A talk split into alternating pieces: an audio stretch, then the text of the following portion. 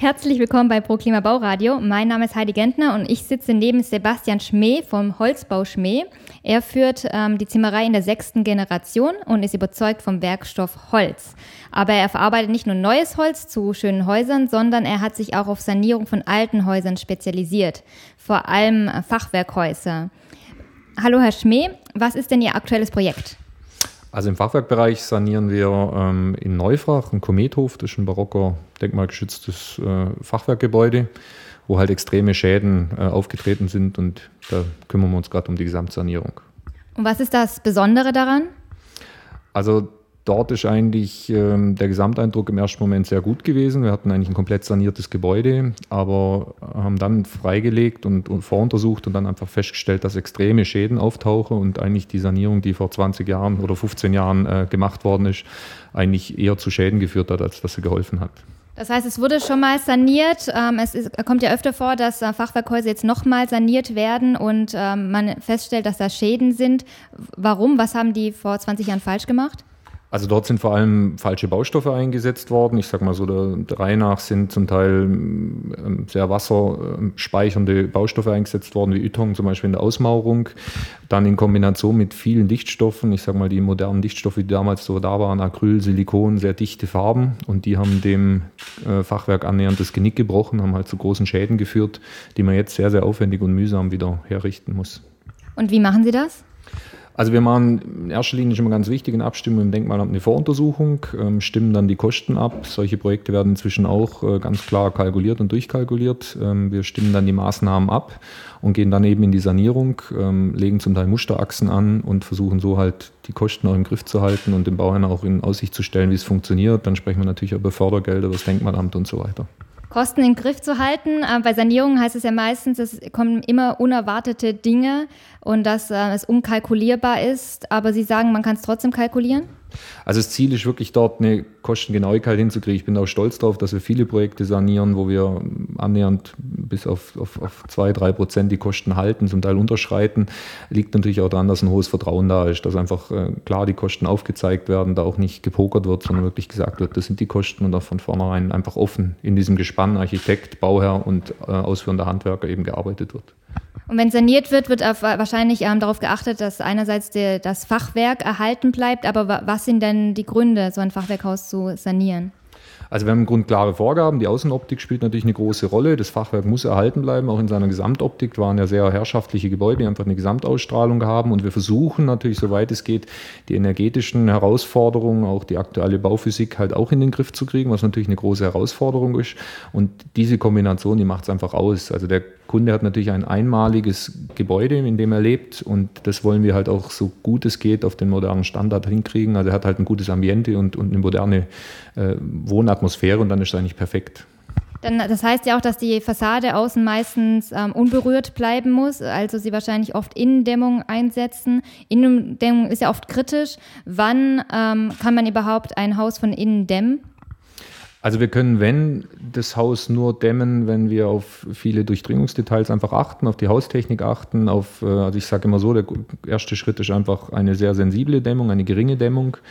Wir setzen dort sehr oft ähm, Holzfaser ein und äh, es geht natürlich darum, dass die Dämmung sehr gut an der Wand anliegt und dann finden wir meistens auch eine Lösung, aber man muss es halt sehr komplett sehen, auch die Details lösen, muss mit dem Planer da gut einsteigen und da ist fairerweise, muss man immer sagen, immer wieder eine, eine hohe Unerfahrenheit da. Also wir haben jetzt diese Sanierung, die wir dort angehen, da bauen wir im Grunde Styropor zurück, also das ist ja mal so der Super-GAU im negativen Sinne und versuchen jetzt halt mit modernen Baustoffen das wieder einzusetzen. Sie haben gerade Details angesprochen. Was sind denn so schwierige Details, auf die man achten muss? Also wir haben eigentlich schon Fugendetails im Fachwerk, haben äh, natürlich Innenabdichtungsdetails, äh, wo wir mit der, mit der Dampfbremse einfach beachten müssen, auch, auch viele Stoffe einsetzen. Wir haben natürlich viele Materialwechsel, Stein, Holz, Holzfaser, Putzanschlüsse und so weiter. Und da gibt es natürlich viele Stellen, wo wir viele verschiedene Produkte einsetzen müssen. Und äh, bei der Luftdichtungsebene, wo würden Sie da sagen, achten Sie besonders gut drauf? Also wir, wir achten im Grunde beim Fachwerk sowohl auf die Feuchtigkeit, die über die Innenluft quasi ins Gebäude oder in die Wand einzieht, sowie auch die relativ hohen Niederschläge, die natürlich im Fachwerk einfach auftreten. Und beides muss man in den Griff kriegen und am besten mit dem Produkt, das halt viel kann. Ja. Und ähm, Fachwerkhäuser sind ja wirklich ähm, schwierig zu sanieren. Wa warum machen Sie das? Also ich sage immer so, es ist handwerklich einfach eine große Herausforderung. Ähm, ich denke, äh, man muss im Altbau einfach ähm, eine Optik einhalten, man muss Brandschutz einhalten, man muss Bauphysik einhalten, er hat viele Herausforderungen und das ist einfach noch altes, hergebrachtes Handwerk und geht so ein bisschen in die Masse, in die Quadratmeterarbeit. Äh, da geht es ein bisschen raus und deswegen mache ich es auch. Aber Neubauten machen Sie auch? Auch, ja. Also ich finde, äh, Zimmerer ist die Herausforderung vom Neu- bis zum Altbau alles zu machen, aber ich finde immer, dass man im Denkmalschutz oder im Altbau einfach sein Handwerk richtig lernt. Und ich finde immer, dass es andersrum einfacher ist. Also aus dem Altbau in den Neubau zu gehen, ist einfacher als andersrum. Und äh, Sie gibt es ja in der sechsten Generation. Ähm, was äh, stellt Ihre Firma also heraus und warum haben Sie so lange bestanden? Also ich glaube, dass wir sehr stark verwachsen sind mit dem, mit dem Bodensee oder mit dem Meersburg oder mit dem Raum Meersburg. Äh, wir haben schon immer darauf geachtet, äh, viel auszubilden, stark auszubilden, auch in die Richtung auszubilden von Planern. Und ich denke, das, das hat uns einfach immer Möglichkeit gegeben, auch weiter zu überleben. Es kommt sicher auch darauf an, dass ähm, der nötige Nachfolger da ist, der Spaß dran hat. Und es gibt sicher auch Höhen und Tiefen, die gehören auch dazu. Aber ich denke, das ist so im Kurzdurchlauf der Hintergrund, ja. Das heißt, Sie haben auch im elterlichen Betrieb gelernt. So, was hat sich denn während Ihrer Zeit als Zimmerer von der Ausbildung bis jetzt so verändert?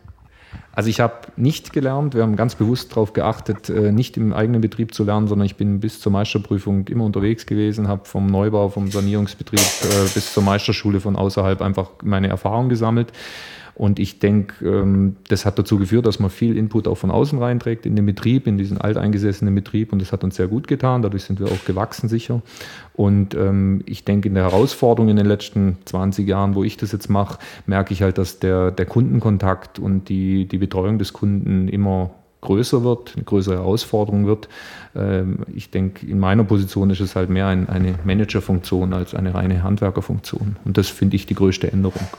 Und Sie sagen gerade, ähm, die Herausforderung bei Kunden äh, sind die Kunden, ähm, weil sie mehr wissen wollen oder weil sie mehr die Preise vergleichen. Was ist, äh, was ist da die Herausforderung? Na, ich glaube, dass wir sehr oft in solchen Projekten, wo wir eine starke Rolle spielen, halt, halt sehr oft den, den planerischen Part auch mit übernehmen, den Betreuungspart auch mit übernehmen und sowohl den Planer als auch den Bauherrn halt einfach informieren, äh, stützen, auch koordinieren müssen, vielleicht auch mal ein anderes Gewerk mit reinnehmen müssen.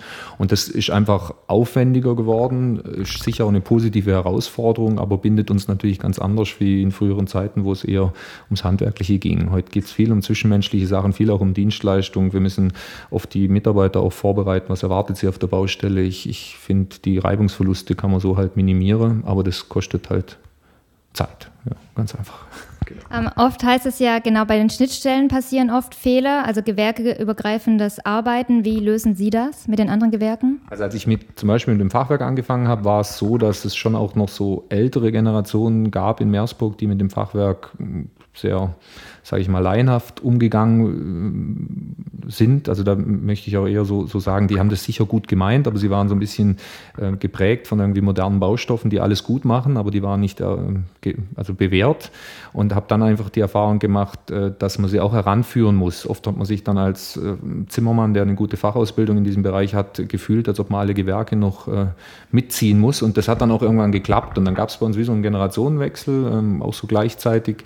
Und der hat dann schon dazu geführt, geführt, dass man jetzt mit einer hohen Qualität rangeht. Und dann gibt es halt viele Arbeitsschritte, die gewerkübergreifend äh, das, das einfach wichtig sind. Und gerade beim Fachwerk ist es dann im Grunde, es, es fängt bei uns an als Zimmermann und, und hört wirklich beim, beim Maler auf. Zwischendrin kommt jemand, der die Putzfelder anlegt, der Maurer. Alle müssen mit diesen Stoffen umgehen und, und das erfordert halt eine hohe Sensibilität. Aber die kann man schon äh, herausbringen und hinbringen. Man hat dann viel über Schäden auch gesprochen und hat es beim nächsten Mal besser gemacht. Und ich bin auch ehrlich, ich habe in meinen Anfängen auch Sachen gemacht, die ich heute nie mehr machen würde. Aber da lernt man ja jedes Mal dazu und das ist doch das Tolle. Ja. Und Sie geben ja auch Fachwerkführungen. Das heißt, ähm, wieso haben Sie so einen starken Bezug zu Fachwerkhäusern? Also Meersburg lebt natürlich viel vom Fachwerk, gehört auch zur Fachwerkstraße. Viele kennen ja so die Fischerin vom Bodensee. Das ist so das klassische Bild, wo man dann äh, diesen, diesen Film und diesen Umzug da sieht oder, ähm, und, und einfach ähm, dann viel Fachwerk mitnimmt. Und dadurch ist Fachwerk auch bekannt und präsent in Meersburg. Und ich kann natürlich viele kleine Anekdoten erzählen über, über die Fachwerksituation. Es gibt dann so einen historischen Türspion in Meersburg oder noch andere Kleinigkeiten, die man einfach bearbeiten kann. Man kann auch über unterschiedliche Strömungen erzählen. Wir hatten in Meersburg zum Beispiel den Fall, dass man immer so historisieren wollte. Man wollte auf einmal alles Fachwerk dann äh, in den 70er oder 80er Jahren freilegen, so egal, ob es mal sichtbar war oder nicht, weil man gedacht hat, das ist das einzig Schöne. Und da war Meersburg natürlich schon in so einer Gefahr, so ein modernes Disneyland zu werden. Und, und das hat man Gott sei Dank gut in den Griff gekriegt, hat Meersburg auch sehr, sehr früh unter Denkmalschutz gestellt, unter Ensembleschutz als früheste Stadt in Meersburg, äh, in Deutschland, so muss ich sagen. Und das hat natürlich dazu geführt, dass man da einen, einen hohen Anspruch hat und den versuche ich jetzt halt ganz einfach näher zu bringen und einfach ein bisschen was darüber zu erzählen. Und haben Sie dann selber auch das Lieblingsfachwerkhaus hier? Boah, ich, ich habe ganz viele Gebäude, die mir gut gefallen. Also es gibt tolle Gebäude, die natürlich herausragend sind. Was mir eigentlich besser gefällt, sind so die ganz einfachen kleinen Häuser, die so eine ganz große Geschichte erzählen, aber so unscheinbar sind. Weil ich sage mal so am vordersten Platz das große, massive, herrschaftliche Haus, äh, das macht es nicht aus. Für mich sind es die kleinen, die versteckten Häuser, die vielleicht so drei, vier verschiedene Bauphasen hinter sich haben und das Glück hatten, weil sie so einfach waren und vielleicht auch armen Leuten gehört haben, dass sie so lange ihren Charme erhalten haben. Und das sind oft die spannenden Gebäude. Wenn man bei Ihnen mal eine Fachwerkführung mitmachen möchte, wie oft machen Sie das und wie kann man sich da anmelden? Also es läuft meistens organisiert über die Stadt Meersburg, da gibt es ein Tourismusinfo und das ist im Grunde so, dass wir dort ähm, zwei bis dreimal eine Führung machen, die festen Termine hat und dann machen wir nochmal, wenn Gruppen kommen, ich sage jetzt mal Architekten oder irgendwelche interessierten äh, Gruppen, dass man auch nochmal gezielt anfragt und wenn es meinen Terminplan ermöglicht, versuche ich die eineinhalb, zwei Stunden auch zu ermöglichen, weil es mir einfach eine Herzensangelegenheit ist. Dann herzlichen Dank für das Interview. Gerne.